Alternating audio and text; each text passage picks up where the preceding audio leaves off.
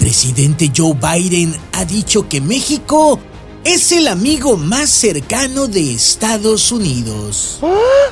Bueno, al menos Biden sí sabe de geografía. Por cierto, ayer mismo el presidente Joe Biden recibió su vacuna de refuerzo ante las cámaras. Realmente el presidente necesitaba recibir ese refuerzo y de hecho su nivel de aprobación hoy en día necesita recibir como tres refuerzos. Pfizer ha anunciado que posiblemente el mundo regrese a la normalidad en un año. Ay, sí, por favor. Bueno, al menos en países como México, la normalidad del pasado no era mejor. No habrá chance de que al menos en México la normalidad regrese ya que hayamos cambiado de presidente.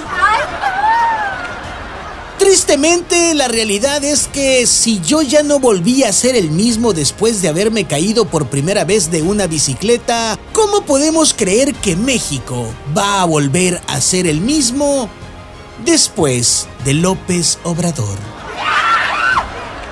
De hecho, en política hay un punto de inflexión notorio.